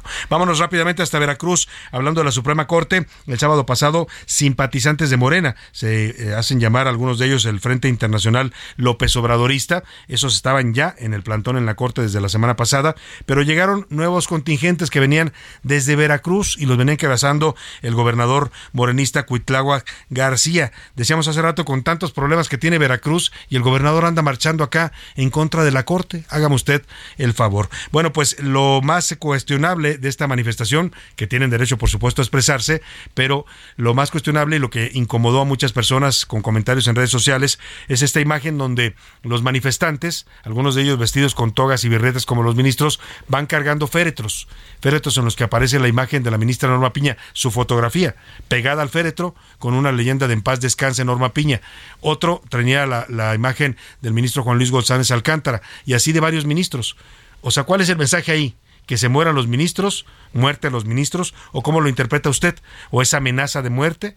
¿De qué se trata? Porque una cosa es manifestarse y cuestionar el trabajo de los ministros, si usted no está de acuerdo es bastante válido, pero eso a llevar mensajes de muerte en un país donde todos los días asesinan a 11 mujeres. Bueno, pues eso generó muchos, muchas reacciones adversas en las redes sociales y Cuauhtémoc, eh, perdóname, Cuitláhuac, lo confundo con el otro, bueno, se parecen porque son igual de ineptos. Cuitláhuac García, eh, no solo coinciden en los nombres prehispánicos, sino también en la ineptitud para gobernar. Cuitláhuac García hoy se defendió y acusó eh, al máximo tribunal en su discurso que dio el sábado de ponerse del lado del grupo político opositor al gobierno. Escuchemos esto que nos preparó Iván Márquez de esta polémica manifestación el sábado ante la Corte.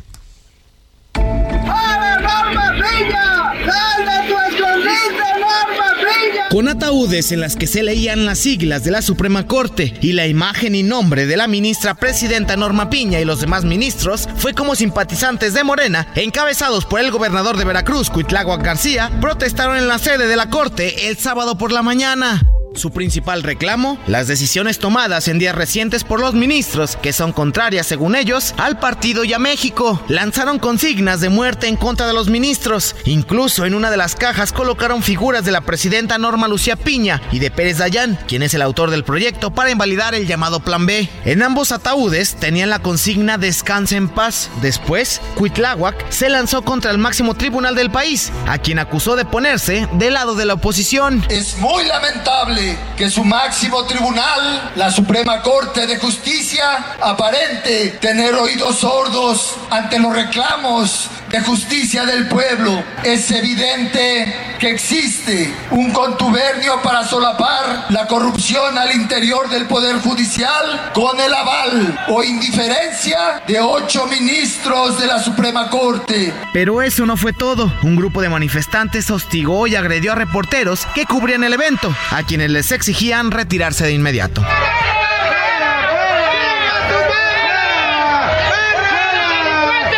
Así, los embates que subieron de tono hacia la Suprema Corte, solo porque no están de acuerdo con las resoluciones que toman.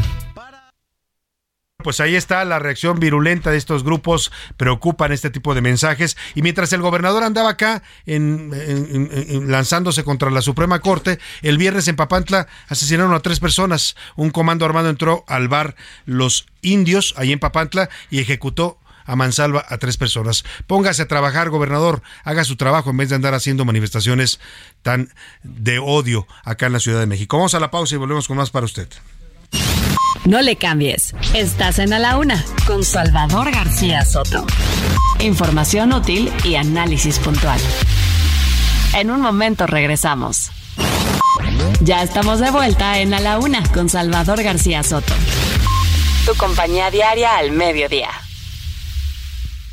Toma un minuto y piensa en tu momento favorito. El nacimiento de tu primer hijo o su primer cumpleaños. Ahora piensa en las empresas y en los empleos que hay detrás. El de Ana que trabaja en la empresa donde hacen los biberones. El de Carlos que hace los pasteles. Empresarios y colaboradores trabajamos para que a todos nos vaya mejor. CIRT, Radio y Televisión Mexicanas. Voz de las empresas. Consejo de la Comunicación.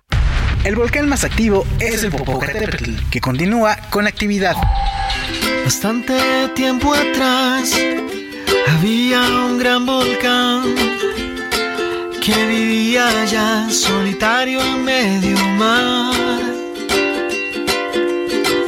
Al mirar desde ese altar que en pareja hay que estar, quiso tener un amor también. Y de fervor, fervor, cántico le brotó y ardió sin parar su lava así. Mi sueño aquí se hará realidad si estás para mí y yo para ti. Mi corazón ruega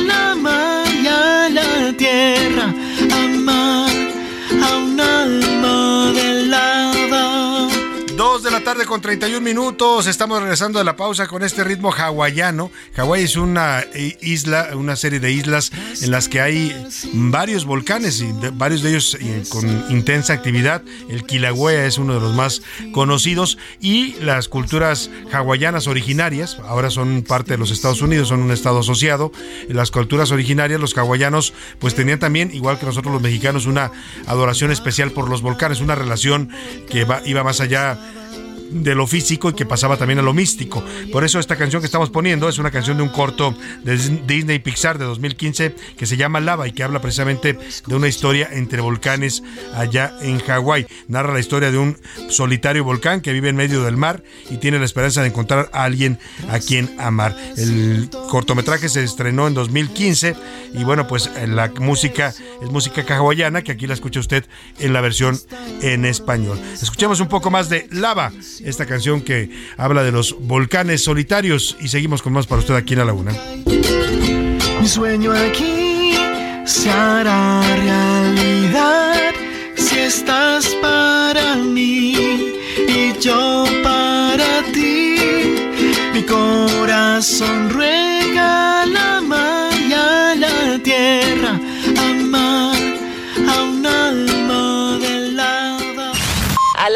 con Salvador García Soto.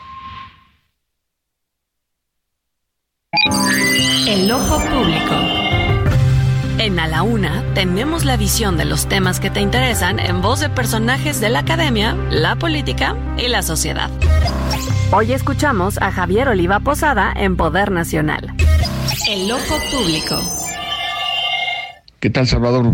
Buen, buena tarde. Saludos a, al equipo ahí en cabina, que todas y todos tengamos un buen inicio de semana y en esta ocasión me voy a referir a la reunión del grupo de los siete que se llevó a cabo en la trágicamente histórica ciudad de Hiroshima, en donde se adoptaron distintas eh, medidas, eh, sobre todo aquellas orientadas a presionar más a Rusia y al gobierno de Vladimir Putin como consecuencia de la invasión a Ucrania y los visos que tiene lamentablemente esta guerra de prolongarse. Dentro de los acuerdos que se tomaron, eh, Salvador, hay que recordar que varios de los países que integran el grupo de los siete, a exclusión de, de Japón, forman parte también de la organización del Tratado Atlántico Norte y que en ese sentido pues se trata de una alianza militar multinacional, la más poderosa del mundo sin duda, y que está actuando abierta y claramente en favor del, del gobierno que enca- encabeza el presidente de Ucrania, Zelensky. Eh, entre otros de los eh, señalamientos que de alguna u otra forma tarde o temprano llegarán a nuestro país están las restricciones en lo que se refiere a la compraventa de armamento, de desde luego suscribir nuevos eh, contratos y por supuesto la adquisición de refacciones. En esos términos, varios de estos países, entre ellos Alemania, eh, Estados Unidos, Canadá, han planteado que aquellos países como México que tienen, por ejemplo, helicópteros o cierto tipo de armamento, pudieran ser sustituidos por equipo eh, proporcionado, eh, desde luego con acuerdo comercial, me refiero a una compra-venta, de el entorno de la industria militar de estos mismos países integrantes de la OTAN. Entonces ya las reacciones desde luego no se han dejado sentir en el ámbito internacional, como ha sido por ejemplo la, lo que ha considerado el gobierno de China como una actitud de cierta hostilidad contra los intereses de este de su país y ya no se diga desde luego en el caso de eh, Rusia. Vamos a seguir analizando este y otros temas. Salvador, muchas gracias. Soy Javier Oliva Posada. Que tengan ustedes buena tarde. A la una, con Salvador García Soto. Oiga, interesantísimo este comentario del doctor Javier Oliva, porque efectivamente el sábado pasado en Hiroshima, Japón, Hiroshima es todo un mensaje, la reunión en este lugar, el grupo de los siete, es la ciudad donde, una de las dos ciudades de Japón donde estalló la bomba atómica en 1945 para poner fin a la guerra mundial, donde el mundo conoció por primera vez los horrores de una, de una bomba nuclear. Eh, por eso es significativo que se hayan reunido ahí. La otra ciudad fue Nagasaki. Y esta reunión en la que estuvieron participando Estados Unidos, Japón, eh, pues todas las potencias de Europa, eh, es importante porque los acuerdos son muy puntuales y hablan de catalogar ya al señor Vladimir Putin como una amenaza para el planeta a partir del arsenal nuclear que posee Rusia y habla de tomar acciones, eh, de pasar a otro nivel de acciones en contra de Vladimir Putin. Se generaron reacciones inmediatas. China el mismo sábado pues dijo que sentía esto como un discurso hostil hacia ellos y sus intereses. En Rusia pues por supuesto están también tomando nota de lo que está pasando con este encuentro. ¿Cuáles fueron los acuerdos muy brevemente José Luis de esta reunión de Hiroshima que está comentando el doctor Oliva en su comentario de hoy? Salvador, además de endurecer estas sanciones contra Rusia, Salvador, son eh, sanciones económicas. Bueno, también se, se, habla en esta reunión, pues, va a ser una sesión de cinco, cinco reuniones a partir de la que se dio este fin de semana, Salvador, en la que va a estar este grupo de siete, de siete eh, naciones. Y bueno, pues son las sanciones económicas, además el, posible endurecimiento o, eh, digamos, mejor armamento para Ucrania, apoyar con armamento a Ucrania en esta lucha ya que está llevando con, con Rusia. Y bueno, pues además de ello, cerrar las inversiones, cerrar las fronteras a inversiones, a cualquier tipo de transacción económica económica con Rusia, que sería las más fuertes por parte ¿Qué países, estuvieron participando? Estuvieron el llamado G7, en los cuales, bueno, pues está Japón, también está por ahí Estados Unidos, estuvo de invitado también es Brasil, estuvo Lula Brasil. Oiga, qué importante Brasil como protagonista. ¿eh? México no figura en estos momentos ya en, esta, en estas discusiones internacionales, pero Brasil sí estuvo invitado, igual que la India. Exactamente, además de Canadá, Francia, Reino Unido, Alemania, Italia y la Unión Europea. Oiga, Así está. Y, y, algunas de las reacciones que se dice que podrían venir en estas sanciones mucho más duras, la India es el principal comprador, el principal comprador del mercado ruso de granos. Y están hablando de que la India puede suspender los contratos con, con, con Moscú y eso sería un golpe muy fuerte para el gobierno de Vladimir Putin, entre otras sanciones que se están viendo venir en esta reunión. Saludo rápidamente y brevemente al columnista internacionalista Ricardo Ortiz, que publica su columna globalística de temas internacionales en el diario Excelsior, eh, para que nos comente cómo está viendo estos acuerdos del G7 y esto que anuncian como nuevas sanciones, no solo económicas, sino también pues militares en contra de Moscú. Te saludo, ¿cómo estás, eh, Ricardo? Muy buenas tardes. Hola, buenas tardes, Salvador, José Luis y equipo. Contento de estar aquí. Eh, sí, una noticia interesante la que sucedió en Hiroshima. Si bien al principio parecía que solo sería un G7 normal de mucha palabrería, de un poco de demagogia y tal vez no se iba a llegar a, a gran cosa en Hiroshima, creo que la parte de que Zelensky haya estado en Japón y que pues, los países occidentales se hayan eh, unido para realizar todo este tipo de sanciones, estos acuerdos, habla muy bien del apoyo de Occidente hacia Ucrania. Y llama mucho la atención lo que comentaban ustedes sobre la India, un país que ha tratado de ser medio neutral, pero también ha estado muy del lado de Rusia.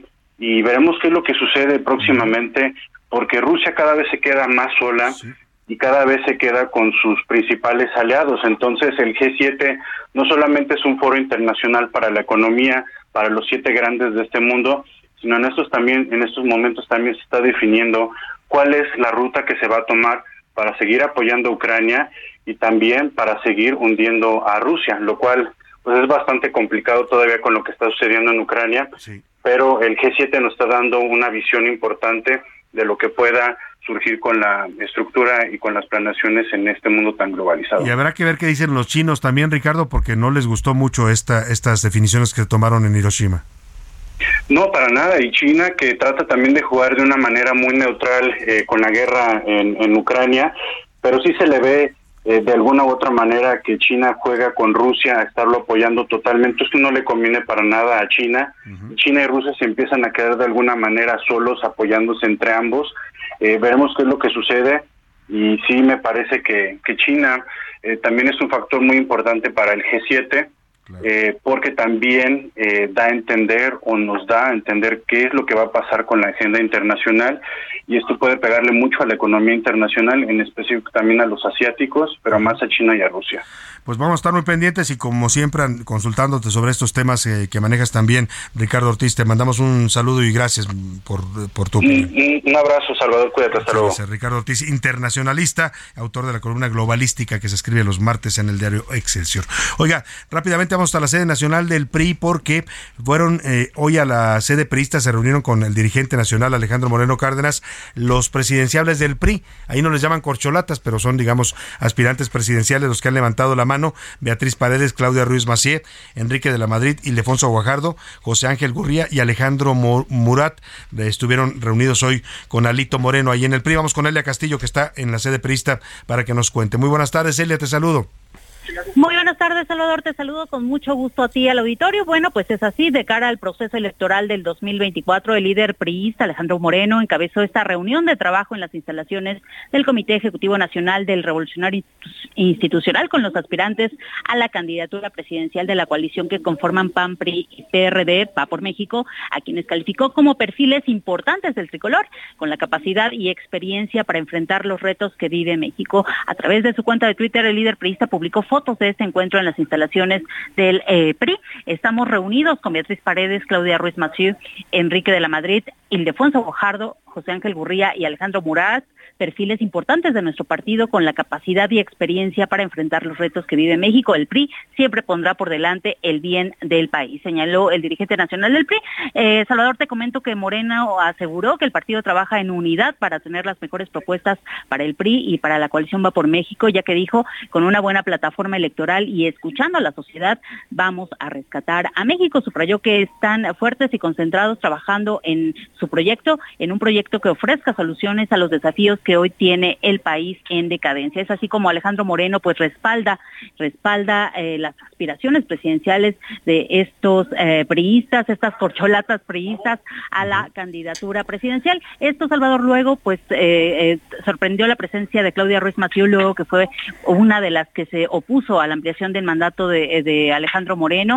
Incluso señaló que aunque eso le costara sus aspiraciones a la presidencia de la República. Ese es el reporte que Pues sí, interesante, como dices, la presencia, pues eh, pueden más las aspiraciones, yo creo que los, las diferencias entre los periodistas en este momento. Pero vamos a estar atentos. Gracias, Elia Castillo, por tu reporte. Muy buena tarde. Muy buena tarde. Oiga, hoy por cierto el Universal publica una encuesta sobre los presidenciables. Es interesante porque abarca todos los partidos en la medición que trae eh, el Universal. Empieza, empezamos por Morena. Brevemente le voy a pedir a José Luis que nos diga cómo van los números en cada uno de los partidos. Estos son de las corcholatas de Morena. También miden a las corcholatas del PAN o a los aspirantes del PAN, del PRI, del PRD y hasta de MC. Por ejemplo, en Morena, ¿cómo, ¿qué dice la encuesta hoy del Universal, José Luis? Pues mira, nada más para arrancar y, y como primer balonazo, Salvador, el el tema presidencial, eh, según esta encuesta, el 41%, el 41% votaría por Morena contra un 14% que votaría con el PAN, 12% que votaría por el PRI, 3% del PRD, 3% del Partido Verde, 3% del Partido del Trabajo y 5% de MC. O sea, Morena muy adelante en las preferencias en intención del voto respecto a partidos. Si se habla de alianza, pues podemos hacer sumatorias que más o menos equilibran, pero por partido Morena va mucho, mucho más adelante que cualquier otro. En cuanto a los personajes, en Morena, Claudia Sheinbaum arrasa a todos con 32%. Ella se llevaría, o por lo menos eh, la, candidatura, sería la candidatura. Si fuera hoy la definición, ¿no? Luego le sigue Marcelo Ebrard, el canciller, con 23%. Oye, mucha diferencia ya entre Marcelo, según la encuesta del Universal, insisto, entre Marcelo y Claudia. Casi 10 puntos de diferencia lo que hay entre ambos. Y luego de ahí Ricardo Monreal con un 10%, Gerardo Fernández Noyoroña, el diputado del Partido del Trabajo, con un 10%, y, el, y hasta el sótano, el, sotanero 6%, Adán Augusto López. Muy abajo lo ponen al secretario, que anda muy movido, muy activo. Ayer anduvo en, en Chihuahua, en Ciudad Juárez, haciendo campaña. Eh, el PAN, por ejemplo. El PAN eh, pone a Lili Telles a la, cabeza con 23%. Lili Telles. la senadora panista Lili Telles con 23%, ex morenista, por cierto. Eh, luego le sigue Santiago Krill con 21% y luego Mauricio Vila Dosal, el gobernador de Yucatán, con 11%. Son los tres que figuran. Son los tres que figuran. Por parte del PRI, Beatriz Paredes con 27%. doña Beatriz en cabeza. Claudia Ruiz Maciú con 16% y Enrique de la Madrid con 15%. Por parte del PRD, Miguel Ángel Mancera, 49%. 49% y Silvano Aureoles con 11%. Digo, tampoco es que haya mucho en el PRD. dos, ¿no? Pero, aparece muy aparecen ahí. Y eh, Movimiento Ciudadano, Luis Donaldo Colosio Riojas, el alcalde de Monterrey, 35%. Enrique Alfaro, gobernador de Jalisco, 19%. Y un puntito porcentual abajito, Samuel García, gobernador de Nuevo León, con 18%. Bueno, pues ahí están las encuestas. Un año todavía falta para la contienda presidencial, pero pues el ambiente está muy, muy acelerado, sobre todo en Morena, que han marcado la pauta en esta sucesión. Vamos a estar siguiendo cerca el tema. Por lo pronto, vámonos a los deportes. Por aquí anda ya el señor Oscar Mota.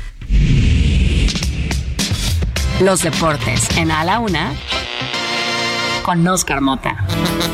Si quieres Pásame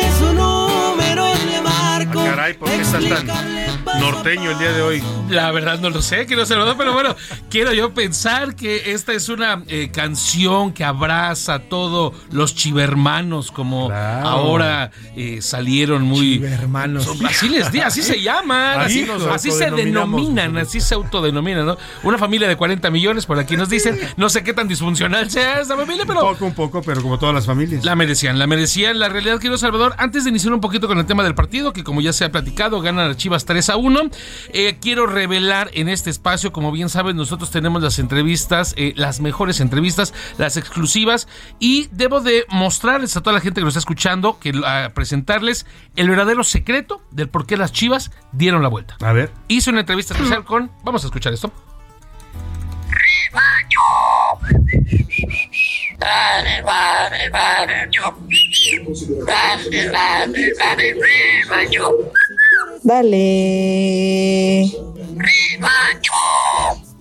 ¿Una chiva o qué es? Es el loro de Salvador García Soto. Es un loro que canta, dale, rebaño, Ah, dale. es el loro cantando. Es un, Dale, eh, dale, nada más. dale, y no, con eso, por eso le dieron Ese la fue el vuelta a la secreto. Ese fue el secreto. parece A partir O de sea, para una, una aguilucha, pues un. un buen- loro, ¿no? Ahí obviamente fue el loro. Qué manera de dar la vuelta, querido Salvador, un partido que hasta el primer tiempo, pues parecía como que era la jornada número 4. Sí, las Chivas se adelantaron, iban ganando 1-0, pero al inicio todavía del segundo tiempo, eh, pases hacia atrás, Chivas no se animaba a atacar. Un partido que parecía que poco a poco se iba a ir navegando, iba a ir navegando y se iba, se iba a diluir, insisto, entre eh, po- pocas acciones de gol. Viene una jugada que cambia absolutamente todo el tema del partido, la expulsión a Álvaro Fidalgo, y a partir de ahí, obviamente, el, partido detona. Anotan un gol las Chivas que, a mi parecer, eh, fue eh, anulado de manera errónea. Marcaron por ahí algún empujón, un jugador de Chivas, cuando también un jugador de América había empujado. Entonces, a partir de ese momento se prende el partido y entonces uno dice, bueno, quizá aquí América también es donde podía despertar. No llega así. Caen dos goles para el tema ah, eh, del americanismo. Les duele. Quedan eliminados después de tener absolutamente todo a favor. Y con esto los números que nos deja, quiero saludar amigos. Chivas va a enfrentar su final número 22. Tienen un récord de 12 títulos, 9 finales perdidas. Y por el lado de Tigres, ellos buscan su título número 8. Tigres que con un golecito también, partido bastante chato, bastante rocoso, aburrido por momentos. Eh, también le anulan un gol a Monterrey. Y segundos después viene el gol con el que a la postre termina pasando el equipo de Tigres. Es una reedición de la final del 2-17. Lo platicamos hace unos minutos. Cómo se juntan todos los astros, ¿no? Que incluso los días de partido van a ser los mismos que en el 2017. Eh, jueves 25 de, eh, de mayo y final el domingo 28. Escuchemos a eh, Tan Ortiz, a Fernando Ortiz, que al momento de que termine el partido le da esta noticia al americanismo. Venga. Voy a decir dos o tres cositas. Primero, felicitar al, a Chivas. Hay que reconocer que el rival jugó mejor. Felicitaciones por el pase a la final. Segundo, eh, por mí y por mi cuerpo técnico es un ciclo cerrado con la institución. Le quería decir eso, que tengan buenas noches, que tengan un fin de semana y gracias por todo. Básicamente, antes de que me echen, me echo yo, ¿no? Oye, muy parecido a los políticos mexicanos que cuando los agarran en, ¿En la serio? movida renuncian, ¿no? Sí, sí, sí renuncian era ellos. broma, era broma. No, los políticos mexicanos se aferran al hueso. ¿no? Con razón, siempre dije, eh, ¿a poco ellos sí renuncian? Y eso es el tema. Fernando Ortiz ya no es más director técnico de la América. Algunos detalles ya del día de hoy. Eh, hubo reunión de dueños. Estuvieron básicamente todos los dueños, menos este Ricardo Salinas Pliego por parte de TV Azteca. Y algunas situaciones que también se comentan con respecto al fútbol mexicano. Eh, decían que se iba a quitar el repechaje. Pues no, dice mi mamá que siempre no. Sí se va a quedar el repechaje, pero van a quitar eh, dos partidos. Entonces, ya no van a calificar. Antes el repechaje era, jugaban del 8 al número 12. Ahora solamente van a jugar del 7 al 10. Entonces, se queda el repechaje. Y pues bueno, básicamente el tema, obviamente, con la final que estaremos revisando. Pues ya estaremos comentándolo aquí contigo. Gracias, Oscar Hoy un gran día para ganar. Vámonos rápidamente a otros temas importantes. A la una, con Salvador García Soto. Oiga, ya le platicaba que esta marcha del sábado de, grupos morenistas y de López Obradoristas, pues con mensajes bastante graves de odio incluso contra los ministros de la Corte, eh, pues generó reacciones. Y una de ellas fue que hay grupos ya de, las, de la llamada sociedad civil que están convocando a una marcha el próximo domingo 28 de mayo. La han titulado Marcha en Defensa de la Corte o La Corte no se toca. Saludo en la línea telefónica Alejandra Morán. Ella es presidenta nacional de Chalecos México, una de las organizaciones que está convocando a salir a marchar el domingo en defensa de la Corte. ¿Cómo está Alejandra? Qué gusto saludarla. Buenas tardes. ¿Qué tal? Muchísimas gracias por el espacio. Muy bien, muy bien. Platícanos cómo surge esta iniciativa y qué es lo que van a buscar con esta movilización del próximo domingo. Bueno, hace aproximadamente un mes que empezamos a ver los embates del, del presidente a la corte, a la ministra presidente Piña, a los otros ministros que han estado tirando las acciones del presidente por controlar el INAI, por controlar, por desaparecerlo y que sí hay que designar a los ministros a mano alzada casi casi en una consulta. Eh, nosotros eh, como activistas ciudadanos que llevamos cinco años en las calles como Chalecos México decidimos convocar a una movilización y se fueron sumando alrededor de 40 grupos más, entre los principales pues está cerrando filas, el Movimiento por la Paz y la Unión de México, Uniendo Caminos, Ciudadanos en Coalición, eh, Somos Toluca Libre, Potosinos con Valor, Las Insurgentes, Va por Todos, que es gente que está en el sur, la comunidad científica, algunos agricultores. Eh, hay muchas causas en México por las que movilizarse, por las que marchar. Eh, no hay salud, no hay educación, no hay empleo, no hay seguridad, pero esto es lo que nos tiene con los pelos de punta. Estamos alarmados por la posible desaparición de la división de poderes, de la injerencia del, del Ejecutivo constantemente en ataques desde el púlpito eh, presidencial en las mañaneras a atacar a la Corte. Entonces, la Corte no se toca porque el presidente creo que no se ha enterado que hay división de poderes en México. Claro, Y existe la poder Constitución así ejecutivo, lo dice. legislativo. Así lo dice. Entonces, estamos eh, defendiendo eso, la Constitución. La ley, sí es la ley, y el presidente, que según él es un demócrata y es un presidente democráticamente electo, no lo está eh, respetando, observando, ni, ni, ni lo está siguiendo, ¿no? Entonces, somos un 50 grupos en, en Ciudad de México y más de 50 ciudades en, en toda la República que estamos haciendo un llamado que no esperen a que alguien nos organice, que no esperen que les manden camiones, porque eso no va a suceder. Nosotros somos ciudadanos de a pie, sin financiamiento, sin dinero, cada quien hace sus pancartas, sus lonas. Estamos haciendo un llamado a la ciudadanía de a pie, a los que, esos que votamos por los partidos políticos, esos los que votamos, nos estamos movilizando este 28 de mayo, Claro. así como hemos hecho 20 marchas más en, en cinco años, ¿no? Muy bien. Brevemente te pregunto, Alejandra, porque me va a cortar la guillotina. La convocatoria es a qué horas y dónde en el caso de la Ciudad de México y ya estaremos dando información del resto de las ciudades en la semana. En caso, en el caso de la Ciudad de México, es en el Monumento de la Revolución, a las 10.30 de la mañana vamos a caminar al Zócalo. En Guadalajara, en la Plaza de Armas, igual a las 10.30, y en Monterrey, en la, en la Macroplaza. Las áreas principales, este Puebla, en el Gallito, ahí. Entonces, y en eso, del Gallito al Zócalo. Entonces, mexicanos, este es el momento de acudir y de asistir. Y les vamos a seguir mandando toda la información que necesiten. Te agradezco inmensamente el espacio. Vamos a estar Muchísimas atentos gracias. a la convocatoria y estaremos eh, consultándolos. Muchas gracias, Alejandra Morán. A ti, a ti, muchas Presidenta gracias. Nacional de Chalecos México. Pues ahí está, si usted quiere participar es el próximo 28 de mayo, ya le estarán dando todos los detalles en la semana. Por lo pronto nos despedimos de usted agradeciéndole el favor de su atención. A nombre de todo este equipo le digo gracias, que pase una excelente tarde, provecho y ya lo sabe, aquí lo esperamos mañana a la una. Hasta mañana.